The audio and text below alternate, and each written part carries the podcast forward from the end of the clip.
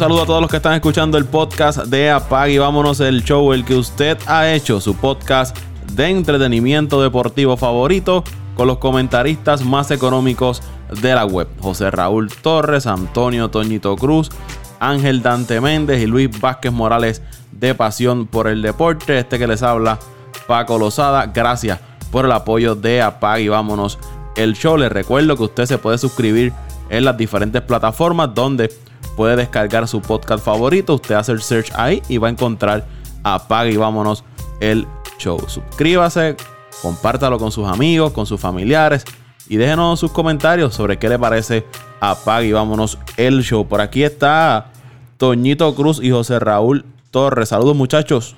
Saludos, saludos Paco, saludos José Raúl. Y yo hoy estoy en las mismas de José Raúl. No voy a saludar a Ángel Dante Méndez porque tanto que roncó de que ya estaba disponible, de que ya venía a hablar de su COP, brilla por su ausencia hoy. Luisito por lo menos la semana pasada dio presencia, pero ya hoy está ausente de nuevo. Así que el que no viene no tiene derecho ni va a tener la oportunidad de defender a los suyos. Así que aguante presión. Bueno, saludos muchachos, saludos Toño, Paco. Me uno a esas palabras de Toño. Eh, Dante, usted es mi hermano, usted es más que un hermano, pero no te puedo defender esta vez. O sea que si Toño viene a atacar, no estaré defendiéndote y menos defenderé a, a los cachorros de Chicago. Así que vamos muchachos, hay mucha información deportiva de béisbol, baloncesto y vamos, vamos al ataque. Vamos a arrancar hablando del baloncesto de la NBA porque esta burbuja se ha tornado interesante. Antes de hablar sobre el equipo de, Portland, que es uno de los equipos más calientes y se ha metido de lleno en la pelea por ese octavo lugar en la conferencia del oeste, cuando muchos pensaban que iba a ser eh, New Orleans, los Pelicans, el equipo que iba a estar batallando esa octava posición, es el equipo de Portland quien está ahí cerquitita de Memphis. Pero antes de ir con ellos, quiero hablar del caso de, de Filadelfia. Ben Simmons tiene una lesión en una de sus rodillas, va a perder tiempo de juego. Y yo pensaba mientras leía esta noticia que ese equipo de Filadelfia, si usted agarraba el papel este año y los años anteriores, un equipo con buen roster, buenos jugadores, jugadores hasta cierto punto que se pueden eh, considerar estrellas en la NBA. En un momento el año pasado tuvieron a, Jimmy Butler, este año mantuvieron un buen núcleo, añadieron al Horford, etcétera, etcétera. Pero este equipo, cuando no son las lesiones, cuando no son los problemas de química, este equipo siempre se menciona como uno de los eh, equipos a competir en el este para llegar quizás a una final de conferencia o final de la NBA. Pero los últimos años se quedan en nada. Y yo pienso que si esta temporada ya ese equipo no cumple con las expectativas por parte de la gerencia, posiblemente estemos viendo el fin o de Embiid en Filadelfia o de Simmons en Filadelfia o del dirigente en Filadelfia o del gerente general, pero alguien va a pagar el precio ahí en Filadelfia si este equipo no logra las metas trazadas. ¿Qué les parece a ustedes? Déjame comenzar, Toño. Este tema bien interesante, un tema que estuve hablando con uno de mis, de, mis amigos eh, militares estos días y la verdad es que el equipo de Filadelfia, como tú acabas de señalar, han unos trabucos. Yo te puedo decir, los últimos tres años ha sido no solamente un equipo competidor, sino un equipo para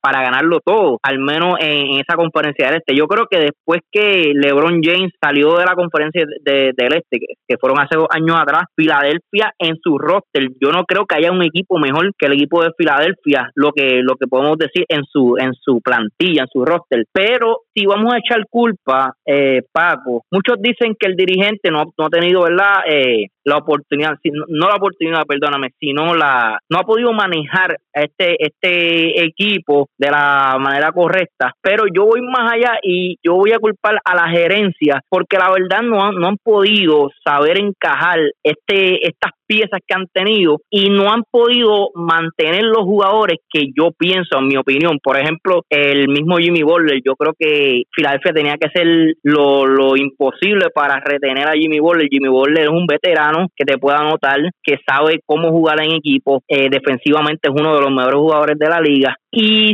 se decidieron por irse eh, con Harris, eh, darle el contrato a Harris, cuando Harris ahora mismo no es ni el ni el ni el primero ni el segundo ni viene siendo el tercer jugador de el tercer mejor jugador de, este roster. O sea que, que, el equipo de Filadelfia yo creo que no han podido eh, cuadrar o, o, o diseñar bien su roster. Sí han puesto nombres han puesto estrellas, pero cuando vemos eh, el hostel como tal, es un roster de nombre, pero no, no encajan. Ahora mismo Holford, el año pasado, empezando este año, le dieron el contrato a, a Hal Holford. Y la pieza de Hal Holford no ha encajado tampoco con Envy. O sea, le han traído estrellas a Holford y a Simon que se ha visto que no han podido encajar y, y hemos visto los resultados, equipos que ahora mismo está en el sexto lugar. El año pasado no pudieron pasar de la serie de Toronto, se quedaron en las semifinales. O sea, eh, entiendo que la culpa es de la gerencia que no ha podido eh, mover las fichas correctas y traerle esos jugadores que, que ayuden a Envy y a, y a Simon. Ahora mismo se le está acabando el tiempo. Creo que Envy le queda un año de contrato, al igual que Simon. Creo que están cerca de irse. En un futuro se van a tener que decir solamente por uno. Como, como ya dije, le dieron contrato a Holford, le dieron contrato a Harris y perdieron a Jimmy Butler,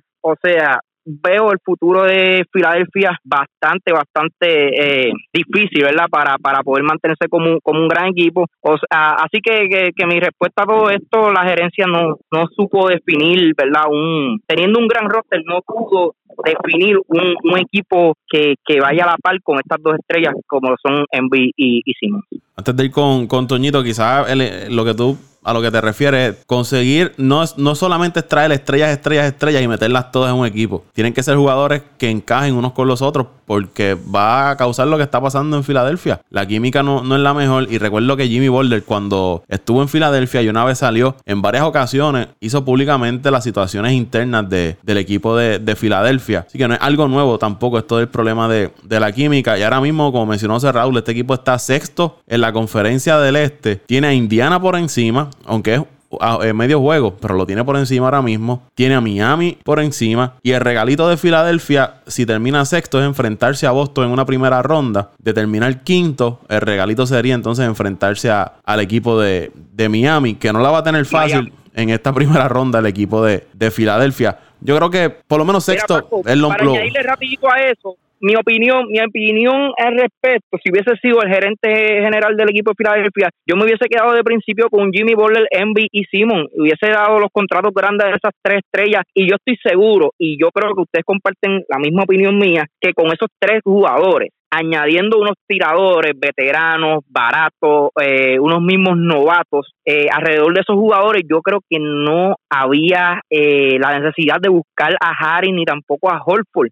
yo no sé si tú y, y ¿verdad, Paco? y, y Toño comparten el mismo pensamiento mío. Y, y más cuando la relación de eh, y Embiid, en, se ha visto que es una buena relación, que ahí pues no iba a haber tampoco ese, ese problema entre ellos dos como jugando juntos, ¿no? Estas dos estrellas juntas en el mismo equipo, porque la relación de ellos se ha visto que, es una relación buena. De, hecho, en las redes sociales uno postea algo, el otro le comenta que se ha visto esa, esa buena relación. Un factor también que hay que añadir es la salud de, de Ben Simmons. No ha estado muy saludable que digamos, y eso también pues afecta al equipo, pero sí yo me hubiese quedado con Jimmy Boulder, un jugador que en el momento te puede cargar. Lo vimos el año pasado en la recta final. Eh, te defiende, uno de los mejores defensores, como tú mencionaste, de la liga y te puede anotar el, balón. Así que yo, encima de eh, Al Horford y de Tobias Harris, yo le hubiese dado los, los chavos a, a Jimmy Boulder. Toñito. Oye, oye, y si vamos a hablar y si vamos a ver cómo, cómo se acabó el año pasado, Filadelfia fue el subcampeón de la liga porque perdió un séptimo juego a ley de un canasto con el equipo de Toronto. O sea, ese equipo estaba a ley de nada para, para ser el mejor equipo de la... O, o, quién sabe si, si hubiese sido el campeón del año pasado, si hubiesen eh, pasado a ese séptimo juego contra el equipo de Toronto. Paco, casualmente eso que tú mencionaste, de, de que no, hay, no es traer nombres y, grandes estrellas y, meterlos en un equipo, precisamente eso era, eso, eso era lo que yo iba. Tú puedes traer las mejores estrellas, los mejores jugadores, pero si no tienen química, si no se compenetran en su equipo, si, si cada cual no sabe asumir su rol en cada momento, porque no, no todos pueden ser estrella, obviamente, eh, van a tener muchos problemas. Y esto lo venimos hablando, como dijo José Raúl, eh, yo creo que hace, hace ya 3, 4 años que viene con este problema. Jimmy Butler cuando estaba en, en, Filadelfia, recuerdo que tuvo también sus, sus problemas de actitud. Eh, hay ¿Hay alguna situación dentro de, de, esa, de esa franquicia, ya sea gerencial, ya sea eh, a nivel de, de, administrativo, al, al, al, cuando digo gerencial me refiero a lo que es el, el dirigente,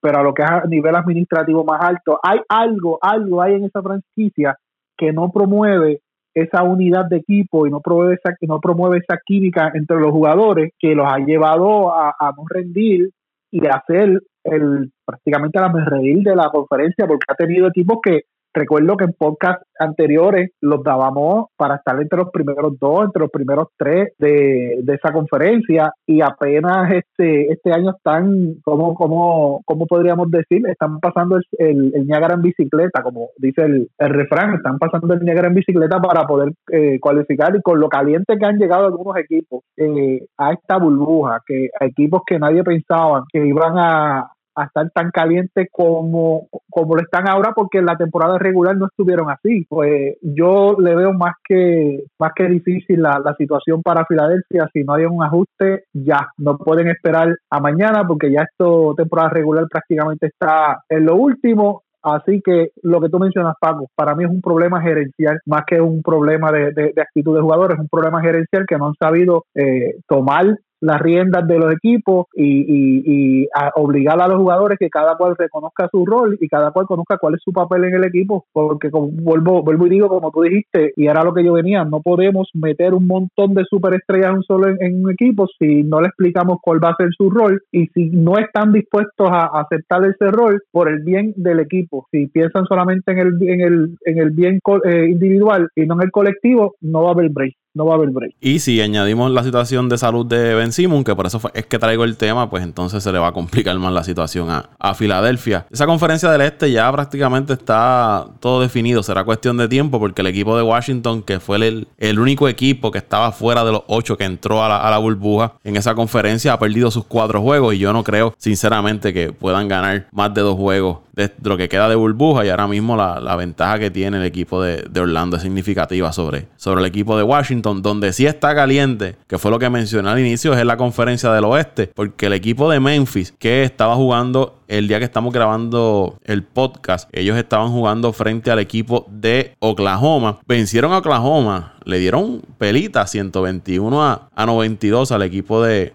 Oklahoma, pero Memphis había perdido sus primeros cuatro partidos de esta burbuja. Ahora pues gana un poco de terreno nuevamente al vencer al equipo de, de Oklahoma, pero tiene a Portland respirándole ya detrás. Tiene a San Antonio ahí. Y el equipo de Phoenix que no ha perdido es el único equipo que no ha perdido en, la burbuja. Se ha metido de lleno en la, en la pelea. Nueva Orleans, que como dije ahorita, era uno de esos equipos favoritos a entrar. Se ha quedado rezagado. Apenas han ganado una victoria y Sacramento también. Pero Portland se ve muy bien. Están jugando muy bien. San Antonio que todo el mundo lo había descartado para esta temporada. Y yo hace varios días miraba los resultados y, decía, todavía es que San Antonio, a estas alturas, cuando nadie pensaba que podía colarse, va y entra también a, a, playoff. Y Phoenix de Booker. que siga, ese equipo de San Antonio es igualito al equipo de los Cardenales de San Luis en, béisbol. Es un equipo que tú nunca los puedes dejar fuera de las playoffs porque la verdad que hacen, hacen, hacen los ajustes, hacen lo que sea para, para, para meterse a, las playoffs. Y el dirigente, ah, estamos hablando de un gran Ahí al frente de ese equipo que, siempre se las ingenia para sacarle a los jugadores. Y Phoenix, que era lo que iba con Devin Booker, ahora todo el mundo se está dando cuenta de Devin Booker porque está en la burbuja y tiene los medios ahí transmitiendo todos los partidos de Phoenix, pero Devin Booker, desde que llegó a, la NBA, ha demostrado la calidad de jugador que, que, es. No es nuevo lo que está haciendo Devin Booker en el equipo de Phoenix. Lo que pasa es que pues Phoenix es una de estas franquicias que siempre ha estado en el sótano, no, no se le da mucha cobertura mediática, pero ahí está ahora en la burbuja y tiene la atención de, los medios. Pero yo le diría Portland, San Antonio, Phoenix, estos tres equipos son los que están ahí detrás de, de, Memphis. Y yo creo que Memphis, con todas las lesiones que está teniendo, creo que se va, que va a quedar fuera de, de playoff. De estos equipos, Portland, San Antonio, Phoenix. Hemos hablado de Portland, pero ¿cuáles ustedes creen ahora en este punto que estamos es el que más puede llevarse esa, esa octava posición? Bueno, eh, yo, yo, yo me gustó lo que vi de Portland. Eh, he visto dos juegos de ellos entre entre ellos vi prácticamente completo el juego contra Boston. Boston está jugando muy buen baloncesto, muy bien acoplado, eh, buen juego de conjunto. Vi el juego contra Boston que Boston llegó a estar creo que por 8 o 10 puntos eh, adelante y, y, y, trajo ese juego prácticamente hasta los últimos minutos eh, marcador, pero hicieron sudar eh, a Boston en ese partido y lo que vi es un equipo de Portland completamente diferente, completamente renovado a lo que estaba en la temporada regular. Eh, aparentemente esto de la burbuja le vino muy bien, no solamente al equipo de Portland, sino al equipo de, de Phoenix y al equipo de San Antonio, que vinieron a dar el todo por el todo, reconociendo que esto es como si fuese una pequeña temporada no, no se dejaron llevar por aquello de que era la continuación de una temporada, sino pensaron que esto era como una, un, un pequeño round robin donde había que ganar porque no había mañana. Y si quiero entrar y tengo la opción de mantenerme en la burbuja y tener opciones a estar en la postemporada, tengo que venir a jugar. Y eso fue lo que, lo que han hecho en, estos equipos, por lo que yo he visto, vinieron a jugar, decidieron a jugar Paco. Mientras otros equipos están pensando eh, en la mentalidad de la temporada regular. Ah, este juego no nos fue, no nos fue bien, eh, eh, corregimos y vamos al otro. Y, este otro tampoco nos fue bien, pues corregimos y esperamos al otro. No, y esto es una temporada corta. Tienes que verlo como como si fuese un pequeño round robin, un pequeño todos contra todos, donde los más efectivos, los más que ganen, son los que van a tener más oportunidad de pasar a, a postemporada. En cuanto a estos, en cuanto a los equipos que están luchando esa séptima, octava y sexta posición, eh, eh, me gusta lo que vi de Portland, por eso te digo Portland. La llegada también de Nurkic a ese equipo de Portland le da otra dimensión. Un jugador que había estado fuera desde la temporada pasada por lesión. Es que se detuviera el torneo por esto de la pandemia permitió que Nurkic recuperara y ahí está jugando con el equipo de, Portland, que es una pieza sumamente importante en, esa franquicia.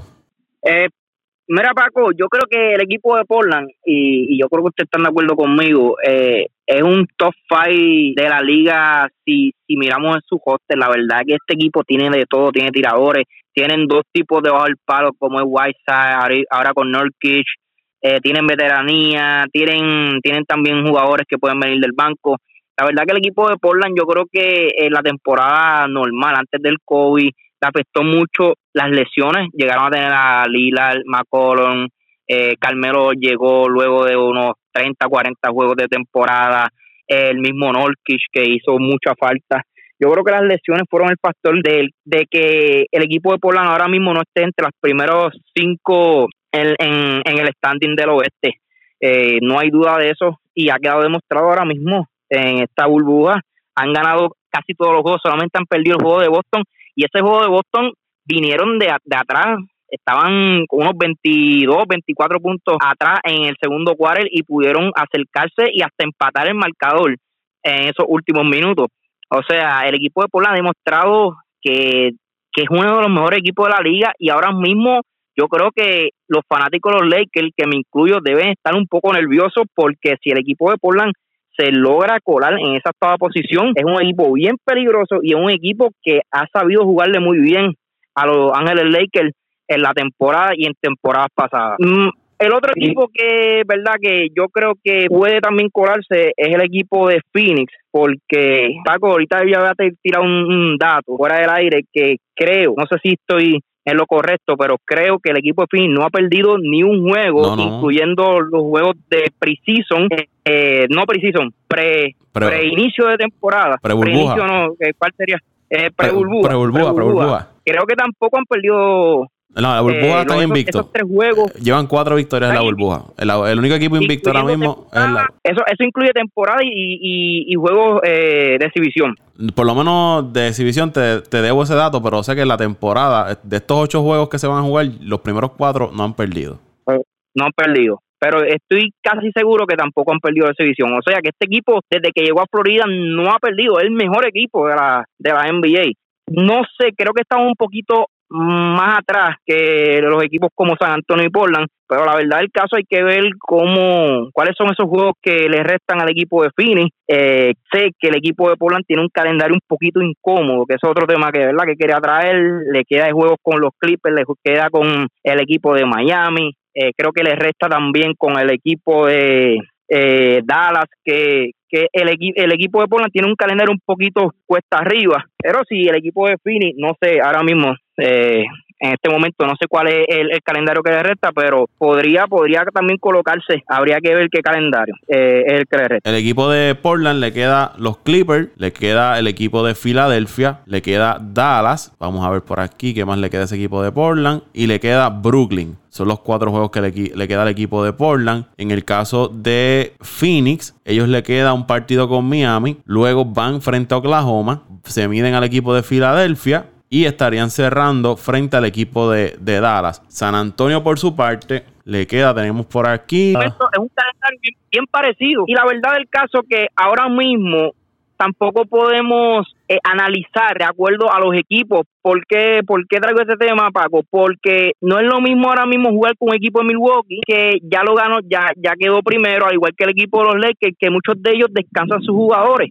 Yo creo que ahora mismo eh, estos equipos les gustaría jugar más con esos equipos que ya aseguraron puestos, como Milwaukee, eh, los mismos Lakers, eh, creo que el mismo Toronto ya aseguró la segunda posición, que tú sabes que estos, estos equipos van a venir con, con, con su banco y los jugadores te van quizás jugar unos 15 a 20 minutos. O sea que, que yo yo creo, mi opinión es que es que jugar ahora mismo con equipos que están todavía en la pelea es más peligroso que jugar con, los élites de la liga. El, según la, la página 538, ellos dan sacan por ciento y predicciones de, a base de los juegos que le restan y todo esto de los equipos. Si vamos al caso de Phoenix, lo tienen con un 4%, mientras que al equipo de San Antonio lo tienen con un por ciento de ir a, a playoff. Vamos a mirar a Memphis, que es el equipo que está ahora mismo en esa octava posición, y lo tienen con un 24%. O sea que si miramos esto es Portland y Memphis. Va a ser la batalla según 538, los equipos con más probabilidades de ir a, playoff en esa conferencia de, del oeste. Los Pelicans, 7% tienen de ir a, a la postemporada. Y Sacramento, que es el otro equipo que está batallando, lo tienen con un, un por ciento solamente. Según la página 538, el por ciento que ellos le dan de probabilidades de los equipos es de ir a, a playoff en esa conferencia de, del oeste. No, Paco, y quería añadir que no nos olvidemos, como mencionó Raulito, que ese equipo de Portland en principio de temporada y con la temporada que tuvieron el año pasado era uno de los favoritos en esa conferencia para estar entre los finalistas, porque es que había tenido grandes temporadas y se esperaba lo mismo, pero las lesiones, como dice Raulito, eh, le costaron mucho y este descanso del COVID le vino como anillo al dedo para que se recuperaran esos estelares que estaban afuera y, que, y, tener el desempeño que han tenido hasta el momento. O sea que hay equipos que se beneficiaron, hay equipos que se perjudicaron. Ese equipo de Portland, el que le toque, si llegan y la playoff, posiblemente sean los Lakers, ¿no? Que son los que terminaron primero. Pero ese equipo de Portland tiene una capacidad ofensiva de anotar el balón que le puede causar problemas a cualquier equipo en cualquier noche. Y lo vimos el año pasado. Eh, sacaron de, por medio a varios equipos importantes en los playoffs. Y, como mencionó Toño, fue un equipo que cerró fuerte y, estuvo ahí cerca de, por poco colarse en unas finales. Y, y que no se le olvide que tiene uno de los mejores jugadores en la historia en, lo, en, en el clutch, que es Damian Lillard no, no, no en el momento, sino en la historia. Hemos visto cómo ha acabado series, cómo ha acabado juegos en, en las playoffs esta, gente tienen, tienen bastante, bastante material en su ofensiva. Y del baloncesto de la NBA vamos entonces al béisbol de las grandes ligas, donde continúan saliendo los casos positivos, se siguen atrasando partidos para varios equipos. La Asociación de Jugadores y las grandes ligas anunciaron los resultados de las pruebas más recientes de COVID. Esto incluye 13 eh, nuevos positivos de un total de 13.043 eh, pruebas lo que representa el 0.1% de esas pruebas que han dado positivos. Son 7 jugadores y 6 integrantes del staff. El equipo que más se ha visto afectado es el equipo de, los Cardenales de San Luis, que de hecho el partido, los partidos de por lo menos de este fin de semana frente al equipo de los Cops los tenido que, han tenido que ser pospuestos porque el equipo de, los Cardenales se encuentra ahora mismo en cuarentena. Se están realizando pruebas y una vez cumplan la cierta cantidad de pruebas que tienen que realizarse que regresen negativas, no van a poder eh, regresar al terreno de juego. Y esto le complica el panorama, no tanto a San Luis, a las grandes ligas, porque como hemos hablado en otra ocasión, ellos tienen una fecha límite establecida para cumplir con el calendario de temporada regular. Y eso va a significar que van a obligar a estos equipos a jugar doble partido en múltiples ocasiones a eso súmenle los casos positivos que te den. Añadan las lesiones que están surgiendo de, jugadores. Lo atropellado que va a ser el itinerario para estos equipos. Que eso te puede causar lesiones en jugadores. No va a estar fácil la situación para estos equipos que tengan que posponer partidos porque tengan contagios de, COVID-19. Y otra cosa es que para que los equipos puedan jugar más de 20 partidos corridos, tienen que tener el, el aval de la Asociación de Jugadores porque hay un límite de que tú no puedes jugar más de 20 partidos corridos. ¿Qué va a hacer las grandes ligas si se le siguen acumulando casos positivos en varios equipos? Miami tuvo cuánto tiempo detenido. Apenas van a jugar su octavo juego. Estuvieron casi una semana sin participar. Filadelfia se vio afectado. Yankees se vieron afectados. Una serie de equipos que se han detenido ya sea uno, dos, tres partidos por todo esto del COVID. ¿Hasta qué punto la Grandes Ligas va a poder controlar esta situación o va a seguir arriesgándose de seguir celebrando el torneo ¿Y eh, qué va a pasar cuando te llegue, a cuando, un ejemplo, llegue agosto y tengas partidos atrasados? ¿Qué va a pasar con esos equipos? ¿Vas a arriesgar a apresurar a estos equipos a jugar doble juego, doble juego, doble juego? Va a recurrir un desgaste en los jugadores. Ya hemos visto jugadores, diferentes equipos que han terminado su temporada. No sé, yo veo esto medio, medio complicado. Pago, y no sé si lo mencionaste, el caso de San Luis. Eh, hay la posibilidad de que jueguen 55 partidos en 51 días, eh, si no me equivoco, así dice el, reportaje, para poder compensar los partidos que se han atrasado. O sea, si la Grandes Ligas no toma una acción más estricta y más restrictiva contra estos equipos, porque volvemos, ¿Por qué hay el brote de coronavirus en el equipo de San Luis? Porque se fueron a un casino. Aparentemente se fueron a un casino. A un casino. Y ahí eh, surgió el contagio de, del COVID-19. Está la responsabilidad de los jugadores que tienen que ser conscientes. Está la responsabilidad de la gerencia, aunque no pueden estar y, argumentarán algunos de que la gerencia no puede estar 24-7 sobre los jugadores, pero es su responsabilidad. Eh, y también la liga de poner las restricciones. Oye, eh, estás perdiendo juegos por coronavirus, por, porque fuiste irresponsable. Ok, pues entonces no vas a tener partidos en tu parque local por, por X cantidad de, tiempo.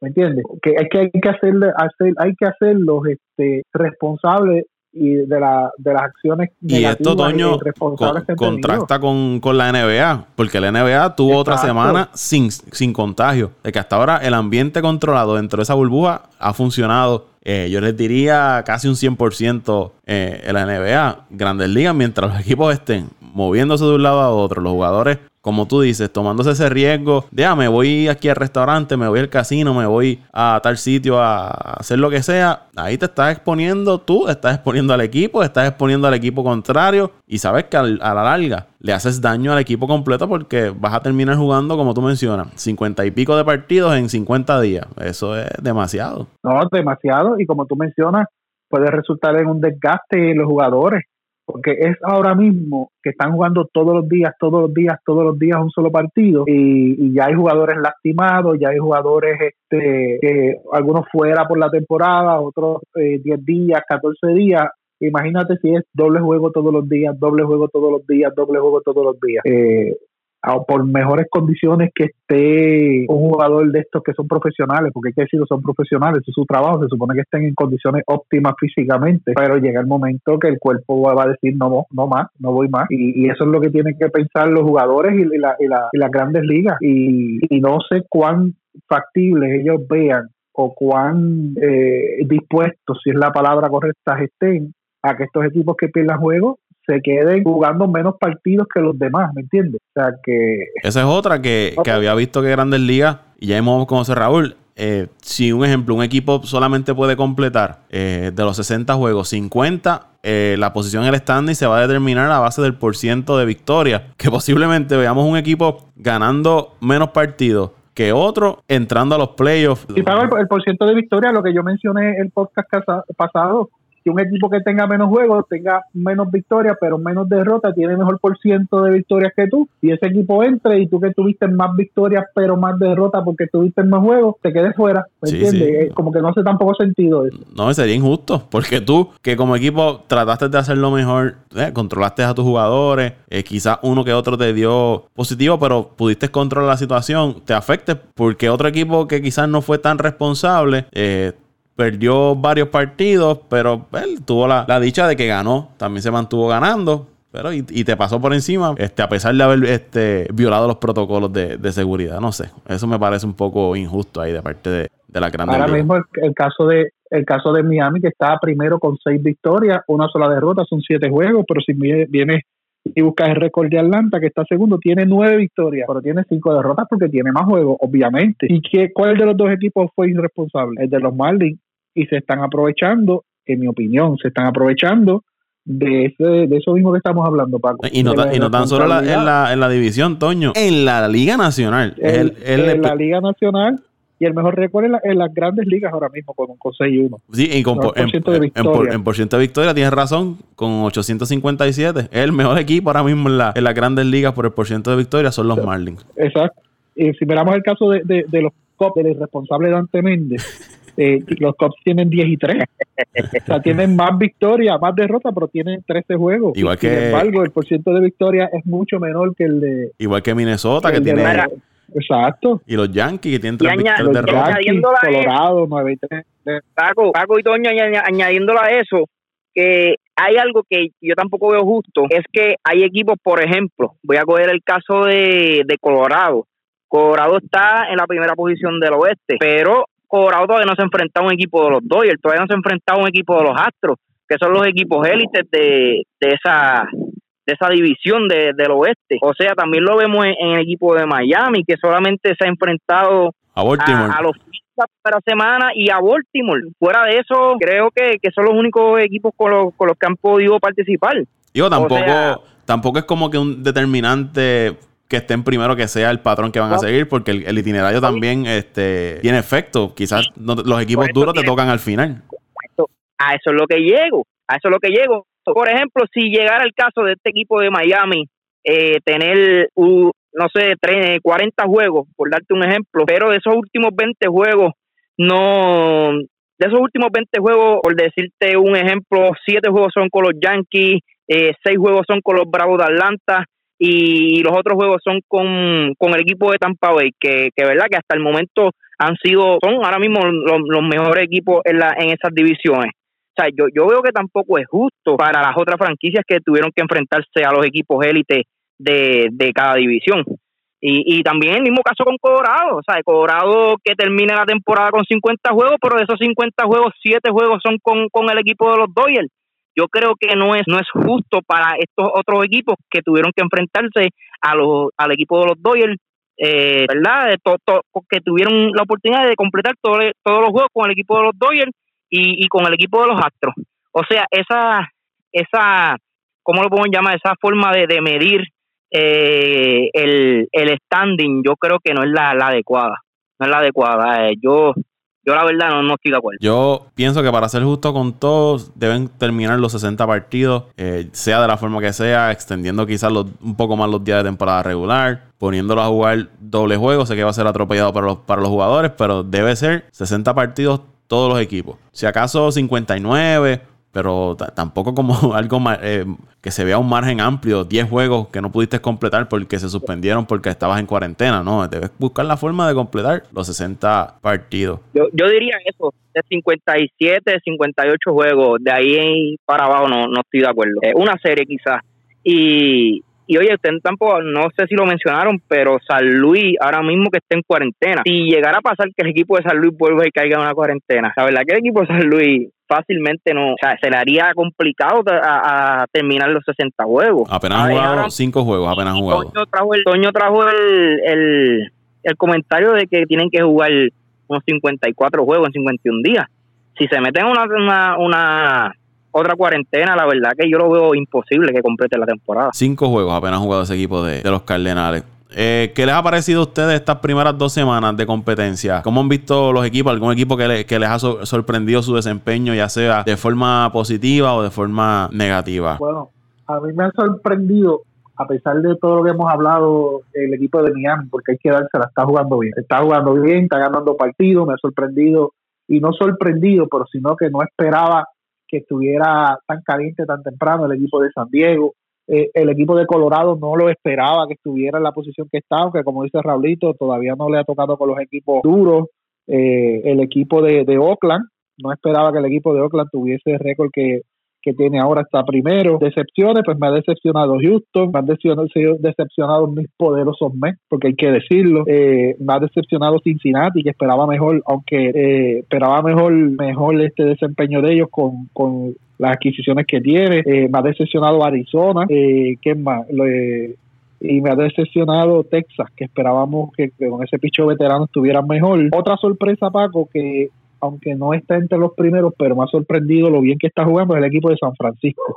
No sé si has tenido oportunidad de ver juegos de San Francisco, pero he tenido la oportunidad de ver algunos juegos contra Oakland y, y han jugado muy bien los, jóvenes que tienen. Toño, y muchos de los juegos que han perdido los han perdido ahí en la raya. Cerrado, sí, en la raya, cerrado, cerrado. Entonces, equipos que han tenido una temporada más o menos como lo que yo le espera, pues, pues, pues ¿qué te puedo decir? Boston, eh, Boston tiene una alineación eh, terrible. Lo que pasa es que el picheo no le ayuda, eh, no le ayuda el picheo. Y ahora sin, sin Rodríguez. Eh, y ahora sin Rodríguez mucho más. Eh, los, los Ángeles eh, los, eh, los, los, Ángeles de Anaheim eh, me han decepcionado. Esperaba que estuvieran un poquito mejor, no en la posición que están y no tienen excusa. Lo único que han perdido momentáneamente fue a, Otani, que ya no puede lanzar, pero puede seguir jugando. Los White Sox, pues los White Sox es, eh, es lo que esperaba de ellos, igual que de Cleveland, igual que de, de Atlanta, lo que esperaba de ellos. De Washington, pues lo que esperaba de ellos, no esperaba pues, que estuvieran tan arriba y Milwaukee que ha ido mejorando poco a poco, pero Milwaukee en cualquier momento se desploma y estoy loco porque se desplomen también. Ya, ya. pues mira, Paco, déjame comenzar a mí, voy por divisiones. Eh, vamos a empezar por la nacional. Eh, la verdad del caso que, que los Mets han sido la, la, decisión esa, en esa división. Yo los puse primero, me han decepcionado. Yo no creo, con este arranque de temporada, yo no creo que el equipo de los Mets pueda lograr ganar esa división. Sí, todavía tiene la oportunidad de entrar, pero como están jugando hasta el momento y hasta sus problemas que tienen, ¿verdad? internos. A eso iba. y, quizás Toño pues tiene más Quizás Toño tiene más insight porque lo sigue más de cerca, pero yo creo que ese equipo de los Mets tiene problemas eh, internos serios. Y yo creo que eso de césped. Yo te voy a decir más, Paco. Yo creo que eso de césped para mí fue una excusa de, de, lo del COVID. Yo creo que ahí hay algo más. Fue una excusa, fue una excusa. Llevamos, 13 juegos, llevamos 13 juegos, Paco. 5 victorias, 8 derrotas.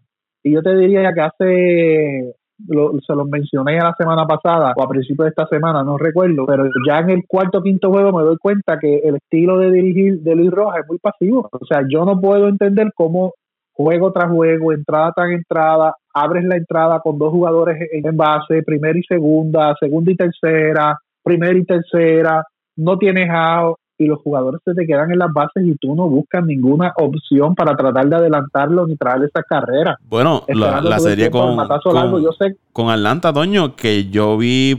el de D-Rom no, ese fue más abierto, pero los juegos anteriores a eso, creo que fueron los dos juegos anteriores, yo veía que los Mets en todas las entradas, hombre en primera, en segunda, hombre en primera y tercera sin out, y eso era doble play, doble play, doble play, doble play, y no hacían nada, y como tú dices, no había bate y corrido, eh, no había para adelantar corredores aunque fuera con toque. Aunque las grandes ligas, pues ya eso poco a poco se, ha ido eliminando, pero, no corre las bases, no roban. son estrategias de juego que, como se dice en el argot del béisbol, hay que fabricar. No te está produciendo y la, ofensiva de los Mets, la ofensiva de los Mets no es que no esté produciendo, porque el promedio de bateo eh, colectivo está aceptable, pero el problema de los Mets es que no están bateando con corredores en posición de anotar su por ciento de bateo en posición de, de con corredor en posición de anotar está bien bajo.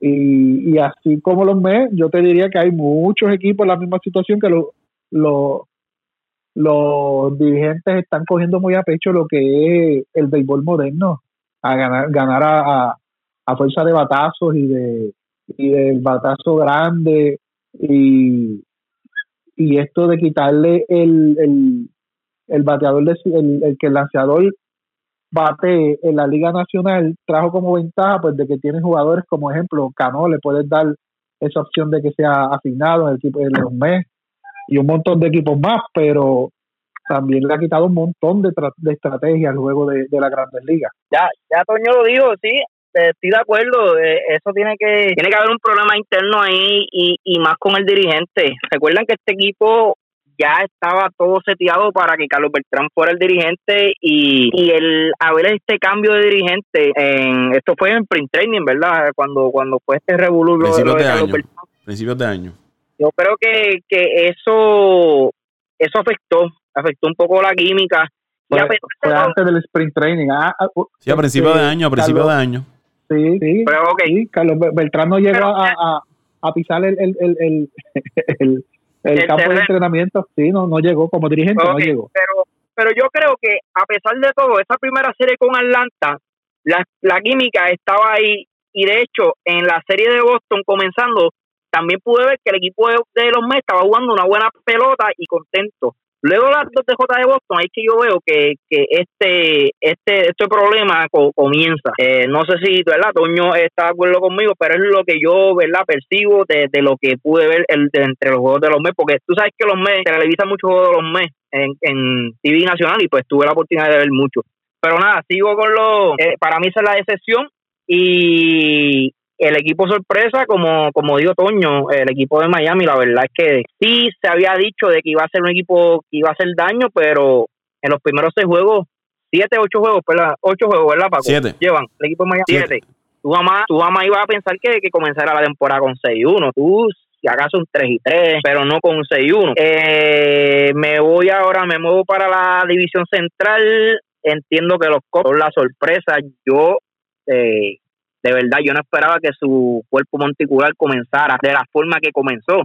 Estamos viendo a no, Los, inicialistas, los inicialistas nunca ha sido el problema en, los Cops. El problema ha sido el, el, bullpen. El bullpen. Y, y yo quiero hablar de, de, Kimbrel después. Quiero hablar de tanto que echaban con, con, con Díaz y ese tipo no pega un out. Pues mira, este difiere un poco, Toño, en cuestión a. Sí han tenido siempre buenos lanzadores. El cuerpo mm, de monticular ha sido bueno, pero lanzadores como Chadwood, el otro que ahora mismo no recuerdo el nombre, están tirando una joya, están tirando como si fueran unos unos lanzadores élites de la liga. La, verdad es que todo el mundo está lanzando bien, pero el relevo sigue siendo ¿verdad? el desastre.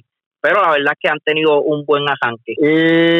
La decepción diría que ahí está, bueno, los Rojos de Cincinnati la verdad que su bateo no ha sido el que yo esperaba, aunque Castellano está teniendo una temporada de MVP. Pero la verdad que después de Castellano, Timo Taca comenzó caliente, después tuvo la, el problema del COVID, luego tuvo también voto el COVID. Pero esos otros peloteros extras como Suárez y, y los demás que, que cuenta esta, esta alineación, no, no veo que, que estén ¿verdad? moviendo el bate como lo hicieron el año pasado. En, la, en el oeste, el equipo de los Rockies de Colorado han sido para mí la sorpresa, pero como había dicho, el itinerario ha sido bastante cómodo para ellos. Yo creo que un equipo que debe caerse y no debe, no debe ser ni ni un equipo que termine en la tercera posición. Yo yo creo que deben terminar en la cuarta o hasta en la quinta posición. Eh, me atrevo a decirle y me atrevo a decir que el equipo de Arizona y San Diego van a estar por encima de ellos cuando se acabe la temporada. La, la decepción diría que a pesar de todo, los Dodgers, yo diría que los Dodgers han perdido muchos juegos que, que yo no esperaba. La verdad del caso es que esperaba que el equipo Dodgers ahora mismo estuviese con un récord quizás de dos o tres dos o tres derrotas y, y hemos visto que muchos equipos le han podido sacar los juegos. Eh, no he visto muchos juegos de los Dodgers, no sé si Paco o Toño han tenido la oportunidad, pero al parecer hay algo, no sé si es relevo, los iniciadores que no están haciendo el trabajo, pero todavía no hemos visto ese equipo de los Dodgers que se supone que sea este equipo que, que verdad que, que, que abuse de esa división como, como todo el mundo espera. En la Liga Americana, eh, en el oeste, en el este, perdóname, la división de donde están los Yankees, yo creo que Baltimore ha sido de gran sorpresa, aunque esta serie con Miami se cayeron, pero la verdad es que jugaron muy bien al equipo de Boston. Eh, con los Yankees se tiraron eh, dos juegos bastante buenos, tuvieron uno ganando la novena entrada y, y Josh, creo que Josh se conectó un cuadrangular a la última entrada para poder darle la victoria a los Yankees, pero han podido jugar muy bien en los primeros juegos con un, con un roster que yo creo que es, si no es el peor de la liga, es uno de los peores. Y se han mantenido jugando bien. Y la decepción, diría Boston, pero también me gustaría añadir al equipo de Toronto, fíjate, porque el equipo de Toronto, a pesar de que no es un equipo a ganarlo en esa división. Yo yo creía de principio que iba a ser de estos equipos que, que iba a dar la sorpresa y quién sabe si ahora mismo eh, estuviese en la posición donde está Colorado, el mismo Miami. Yo yo creo que el equipo de Toronto tenía la herramienta para comenzar caliente eh, la temporada y no lo han aprovechado y han, y han perdido muchos juegos también apretados donde yo creo que la inexperiencia de sus jugadores han causado estas derrotas. En el centro me voy con el equipo de, oye, ahí está en el centro, eh, así mirando por encima la decepción Chicago White Sox, aunque en los últimos juegos han jugado bastante bien, pero es un equipo parecido a Cincinnati, que su ofensiva es muy buena, pero creo que su picheo no está haciendo el trabajo, o sea que, que tienen que, que trabajar más en esa área. Eh, y, y el equipo sorpresa, diría que el equipo de Detroit, pero los últimos dos también se ha caído. Eh, de verdad que es una serie, perdóname, una división que, que es como rara. Eh, Minnesota se ha mantenido ahí, pero el equipo de Cleveland gana dos o tres juegos, pero pierde dos o tres. El Detroit comenzó caliente, ya se está cayendo. El equipo de Chicago lo mismo. Es una, es una división que yo diría que es bien inconsistente ahora mismo, eh, sacando al equipo de, de, Minnesota, claro. Y en la división del oeste me voy con la decepción el equipo de Texas. No le batean a nadie. Es la peor, creo que, alineación que tiene la Grandes Ligas su picho es muy bueno, pero si no hacen carrera van a tener problemas. Y la sorpresa, yo diría que el equipo de Oakland, siempre un equipo que comienza lento y, han podido arrancar muy bien esta temporada. Y quiero traer otro, otro equipito que es el equipo de los Angels, esperaban mucho más de ellos, pero siguen teniendo el mismo problema todos los años. Su picheo eh, No, aguanta y, además de eso, Rendón no ha tenido su, el mejor comienzo que, todos esperábamos. En el caso de, de Toronto, el equipo de Toronto tuvo un itinerario arrancando un poquito complicado porque ellos se enfrentaron a, Tampa, se enfrentaron al equipo de Washington, Filadelfia, luego estuvieron en, Atlanta, que no han sido rivales fáciles y tampoco han bateado. Ese equipo apenas batea 214 de, de promedio colectivo el equipo de, Toronto. Y como tú dices, la juventud eh, en ocasiones le, puede eh, pasar factura. Sorprendente el equipo de Cleveland que apenas batea 192, pero está ahí en esas primeras posiciones en, su, en su división. Porque es que el picheo de Cleveland ha estado sensacional. Y ese Bieber va camino a ser el sayón sin duda en la liga en la liga americana. Ese muchacho está intocable eh, para el equipo de, Cleveland. Eh, Tampa me ha decepcionado un poco. Pensé que Tampa podía estar en mejor posición. Ahora mismo están por debajo de, los 500 de hecho están en empate con el equipo de, de Baltimore en el este de la liga americana. Los Yankees pues obviamente se esperaba que estuviesen ahí. Houston a pesar de tener sus bajas en el picheo, entiendo que tienen buen equipo, no es para estar jugando eh, en 500 a estas alturas de, la temporada. Oakland, pues no esperaba que estuviesen primero, pero esperaba que estuviesen en esa segunda posición ahí en, en el oeste. En cuanto a la Liga Nacional, pues lo de Miami me ha sorprendido. Son 7 juegos, pero un 6-1 hay que dársela a Miami. Atlanta, a pesar de los problemas, pues ha podido sacar sus victorias. Eh, Washington se ha visto afectado por la detención de partidos, al igual que, Filadelfia. Los Mets, pues ya ustedes lo, mencionaron. En la central me ha sorprendido Chicago, no porque no tuviesen equipo, me ha sorprendido en cuanto al picheo, que, le ha resultado muy bien. Y tienen ese equipo ahí con,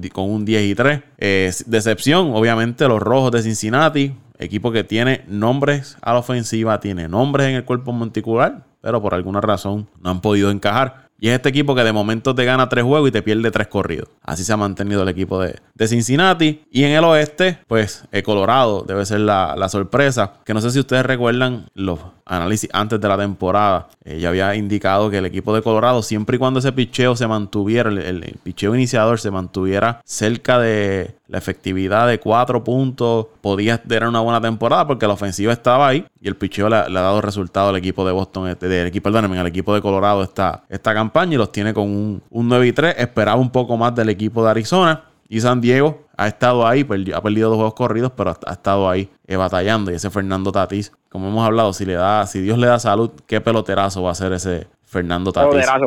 Mira, este Paco, ya que hablaste del equipo de Arizona, yo creo, yo creo que ahí el, talón de Aquiles que ahora mismo el equipo de Arizona tiene es eh, Madison Bumgarner que no ha podido ganarle los juegos. La verdad que si Madison Bumgarner es eh, eh actúa, ¿verdad? Este, eh, lanza como, como era ese Mason Bongarner que era en, en, San Francisco.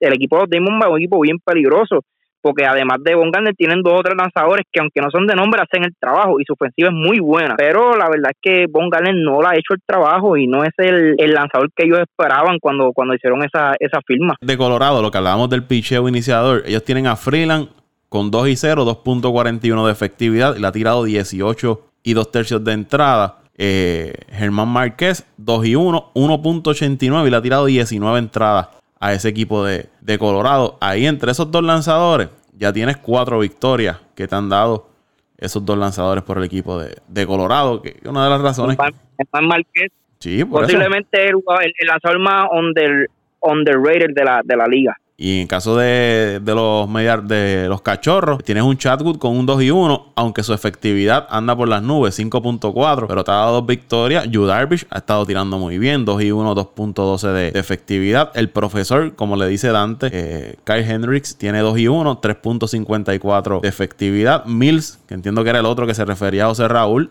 tiene 2 y 0 y 1.38 de, de efectividad. Exacto, ese, mismo. Tienes cuatro lanzadores del equipo de los Cubs, cuatro lanzadores iniciadores que te han dado entre los cuatro ocho victorias de las diez que tiene ese equipo de, los Cubs de Chicago. Doñito, ibas a hablar de, de ya que estamos hablando del equipo de los Cubs. Oye, lo vi lanzar ayer y escuchar los comentaristas del desastre, del desastre que está teniendo ese caballero desde la temporada pasada para acá. O sea, que no es, no es algo nuevo, o sea, es algo ya que es repetitivo. Estaba escuchando los análisis de los comentaristas mientras veía el juego de ayer, que hoy lo que le dieron fue una salsa, rosca, pela, catimba, como diría uno, uno por ahí, una catimba, 13 a 2. Vinieron a anotar sus dos carreras en la última entrada luego de los outs. Eh, estaba escuchando el análisis, y es que uno de los lanzamientos, eh, o el lanzamiento dominante, o por decirlo así, el mejor lanzamiento que hace Kimbrel es la curva. Y su recta, que antes tenía un, efecto de, subir, ya no sube la recta. Algo tiene en la mecánica de que esa, esa recta ya no sube, lo que está haciendo es, eh, se está desplazando hacia los lados hacia el zurdo hacia afuera y hacia el derecho hacia adentro y ese efecto de, de desplazarse hacia afuera en el zurdo, lo que está llevando esa pelota a que quede cerca de lo que llaman el barril del bate y ahí es que le están dando eh, esos batazos que no, que no caen kilométricos. Eh, además de que ya lo tienen leído, como estuvimos hablando ahorita antes de, entrar a, este tema, lo tienen leído saben que su primer lanzamiento es una curva y se lo dejan pasar. Ya saben que su segundo lanzamiento es una recta y aprovechan la recta y le dan. Eh, y, y, y, lo traigo porque tanto que, que jeringa eh, y, Chava y fastidia, en palabras finas, eh, Ángel Méndez con, con Edwin Díaz y Edwin Díaz lo que ha tenido una salida mala. la salida que, que y tiene un tercio de entrada nada más, porque el primer juego lo salvó y lo ganó 1 a 0. El segundo hizo un lanzamiento que hay que decirlo, lanzamiento alto fuera de la zona de strike, y Osuna se encontró el lanzamiento y lo pudo conectar y lo, y lo sacó de, cuadrangular empatando este partido. Luego tuvo el juego malo, pero ya tiene dos juegos que ha tirado dos entradas en cero, eh, sin problemas prácticamente a salir ileso. Así que no entiendo cuál es la, la, la obsesión con Sugar Díaz de Dante cuando tiene uno que tiene más experiencia, que aparentemente ha sido más efectivo, que es un todo estrellas que estaba mencionando que si puede, que si, si revive su carrera, si corría esos problemas que tiene, es posiblemente un salón de la fama como relevista y no lo critican. Así que si no estás hoy para defender a tu jugador, no vengas a decir que, ah, pero sacamos la victoria, que es lo que importa. Estamos hablando del tuyo contra el mío y lamentablemente el tuyo está haciendo el ridículo. Y si no estás para defenderlo por irresponsable, por hablador, pues lamentablemente no, no tiene voz ni voto. Así que después no vengas en el chat a pelear. Déjalo, Paco, Paco, tú permites Déjalo, déjalo, porque es que, pues, Dante se, Dante se lo ha perdido y pues, aquí, si, usted no, si usted no se puede defender, pues lamentablemente tiene que atenerse a las consecuencias. No, yo no voy a defender. Fíjate, hoy era un día, era un día que, que yo no iba a tirarle la mala a los copos, que yo no le tiro la mala al equipo que está jugando bien y, y hay que dársela. Está jugando bien, los copos están jugando una pelota muy bonita. La verdad que, que no tenía hoy palabras para los coperos. Como no apareció en el programa, la verdad es que estoy con Toño. Se merece eso y más. Miren, si vamos a los números de Kimbrel esta temporada, en cuatro partidos su efectividad está en 23.63. En dos y dos tercios de entrada. Desastre, desastre. En dos y dos tercios de entrada le han conectado seis indiscutibles, le han hecho siete carreras, las siete limpias, le han conectado dos cuadrangulares, ha dado cinco bases por bola, apenas ha ponchado a dos bateadores, ha dado un pelotazo, eh, ha tenido un, lanzamiento salvaje y su whip, que es, eh, es lo que son bases por bola e indiscutibles por entrada, 4.1. Eso es. Eso soy yo, me paro ahí en Grandes Ligas y yo puedo poner esos números. ni, ni, en el softball se ven esos números, ni en el softball, ni en el softball modificado, ni en el oficio se ven esos números. Muchachos, esos números adelante no le van a doler, créeme, porque ahora mismo está ganando. ¿Tú sabes lo que le va a doler adelante? Paco, que cuánto, ¿Cuántos años de contrato le queda a esa a el, que siempre, el que siempre está mirando los contratos y criticando los contratos de los demás jugadores en los, en los otros equipos. Le quedan ahora mismo este año y dos añitos más a, a, No, ya, ya, lo escucho. Ya lo escucho. Cuando los Cops entren en la racha negativa, ah, es que no tenemos, no tenemos budget no tenemos gap para firmar gente. Esa este gerencia, oh, ah, ahora estamos ganando, ahora estamos ganando, ah, mis oye, están ganando. Pero cuando empiezan a perder, no, no tenemos chavo. Este equipo no tiene chavo como hace todos los años. no es que sean dos o tres años, Paco. Y Toño, es que los millones, los millones un relevista, muchachos. 16 millones. Son 30 40 millones que le deben. Si la temporada, mm. si las próximas dos temporadas van completas, 2021 y 2022, aunque esa de 2022 es una opción de, equipo, eh, son 16 millones cada una de las temporadas. Pero ah, otra cosa que también ustedes mencionan en cuanto al dinero, pero también tú estás aquí en la temporada regular y estás ganando, tienes un 10 y 3. Pero si tú vas a playoff y te llega esa octava, novena entrada, y Kimber tiene, tiene, esta temporada que ha estado teniendo, tú vas a confiar en darle la bola en esa octava, novena entrada a que te salve un juego o en un juego empate, en playoff. Eso te, eso te pone, te pone a dudar. Que se la den, que se la den, para que cuando se la saquen, cada vez que se la saquen, yo reírme, reírme y disfrutarlo. Y que conste, que conste. No tengo nada en contra de, de, de la, de la franquicia de los Cops y le mando un saludo a mi primo Franklin Rodríguez, que siempre me escucha, a Miguel Colón, que siempre nos escucha, que son fanáticos de los que también nos escucha, que, es fanático de los Cops, pero es que Dante se lo busca por hablador y por no dar cara, por irresponsable, porque le gusta criticar criticar a los demás, ver la viga en, la paja en el ojo ajeno y no ver la viga en el ojo de Qué bueno que está pasando. Que disfrute las victorias mientras sigan llegando, porque a la vez que las derrotas empiezan a llegar, entonces se va a formar el mal de la Y ya para irnos, Donovan Solano, del equipo de San Francisco, 465 está bateando ese muchacho. Ha dado 20 hits en 12 juegos. Ahora mismo es el líder. Estaba, estaba en nómina, Paco. no estaba en los planes de nadie. Es el líder de en promedio de las grandes ligas. Segundo está DJ LeMagio con 429. Damos esos números porque nosotros aquí en un podcast eh, anterior nos tiramos a ver quiénes podían eh, terminar bateando 400. Eh, Charlie Blackmon, 396. Y Michael Bradley del equipo de Houston, 389, Carlos Correa 386. Oye, y Jonathan Villar creo que estaba por ahí también. No sé si es porque tiene pocos turnos, no se lo han contado. Eh, por lo menos aquí tengo los que han jugado más de 10 partidos. Pero ahora mismo, de los nombres que mencionamos nosotros, Lemagio es el que está ahí. Pero Solano, nadie lo vio, lo vio venir en cuadrangulares.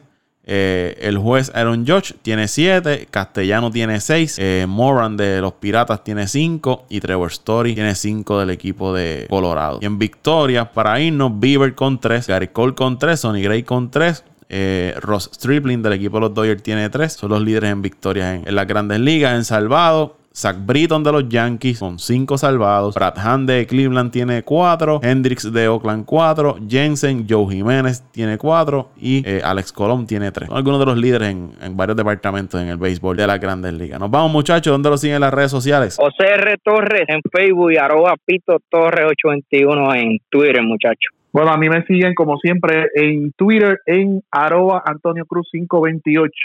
Arroba Antonio Cruz 528 en Twitter. Y contestando una pregunta que me hicieron, Paco, que como yo me hice fanático de los Mets, pues cuando yo era muchachito iba cogiéndole amor al, al equipo, al béisbol, ese era el equipo que estaba despuntando y uno de los equipos eh, cenicientas con todas esas estrellas jóvenes que venían subiendo, un equipo que tenía un Kevin Mitchell joven, Lenny Dystra, Dwight Gooden, eh, Dar Strawberry, luego añadieron a Gary Carter, como Wilson, tenía, tenían a John Franco, a Osuna, eh, tenían, tenían un, equipo que, que, que, para aquel tiempo eran jugadores vibrantes que venían en ascenso y después de ese campeonato del 86, que creo que fue cuando empezaron a transmitir juegos de grandes ligas para acá, para Puerto Rico, me lo disfruté pues de y después visité la tuve la, la, la, la, oportunidad de, visitar la ciudad de Nueva York y mi familia ya era fanático de los Mets, pues de ahí es que nace mi, mi afición hacia los Mets. Así que contestaba la pregunta a los amigos que, que me hicieron la pregunta por Twitter. Miren, los Cardenales pospuesta toda la serie frente al equipo de los Cops pautada para, para este fin de semana. Ahora tienen 10 juegos pospuestos de forma consecutiva debido al brote en los Cardenales de San Luis. Así que se sigue complicando la, situación ahora para el equipo de, los Cardenales. Que si logran regresar al terreno el lunes frente a los Piratas, estamos hablando del lunes, hoy es 7 de agosto, estamos hablando del lunes 10 de agosto, estarían jugando, como mencionó Toño, pero en esta ocasión, Toño y José Raúl, 55 juegos en 49 días para completar los 60 partidos de temporada regular. ¿Quién puede con ese empuje? Bueno, difícil, Paco, difícil la cosa y no solamente por lo físico, sino para mantener un nivel de juego. Está, está complicado. Ahí me siguen en Twitter en arroba Paco Lozada PR en Twitter, arroba Paco Lozada PR en Twitter. Y vámonos el show.